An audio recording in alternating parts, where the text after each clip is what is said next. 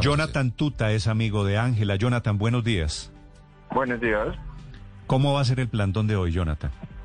Bueno, este es un llamado a todas las mujeres de este país eh, para que vean en este símbolo de pues reunión y de afecto que vamos a hacer en el frente al Hospital Cardioinfantil para Ángela a las 4 de la tarde. Esto también está muy apoyado por la Fundación Mujer Despierta que nos ha brindado bastante ayuda.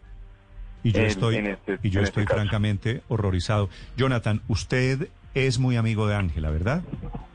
Sí, yo la conozco hace 17 años, yo soy su mejor amigo. Ella y este señor, el monstruo este, el bárbaro este, Miguel Camilo, ¿estaban teniendo problemas de convivencia?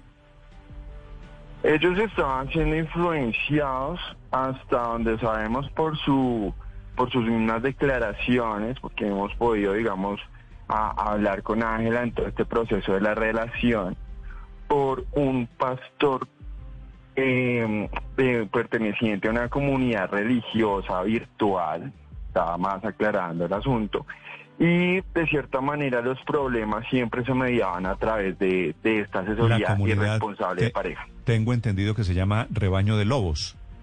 Esta comunidad como tal, sí como tal los acogió en unas ciertas ocasiones, pero la comunidad a la cual ellos pertenecían más íntimamente se llama Justice, en palabras de ellos. Justice. Jonathan, okay. Justice, pero eh, Justice tiene que ver con, de alguna manera, o el pastor eh, tiene que ver con la reacción desaforada, bárbara, criminal de, de Mauricio, de este hombre?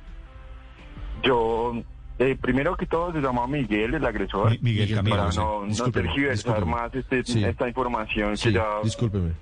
Eh, y como tal, fue una mediación siempre al perdón, al maltrato. La mujer pues no se merece ningún maltrato, ni se merece que nadie justifique no, nadie, el está sugiriendo eso. Y estas personas siempre es cierto, por Jonathan, le hago una pregunta muy pequeñita. ¿Es cierto que ellos dos, Ángela y Miguel, se conocieron en Tinder? Es cierto, es la verdad, mucha gente se conoce por redes sociales, más ese aspecto no da a que su relación sea juzgada. Pero, pero, Jonathan, es que le quería preguntar por esa comunidad Justice, como para la gente que nos está oyendo, se, se proteja de esto, como qué tipo de comunidad era y cómo, cómo llegaron a ella y qué les obligaban a hacer.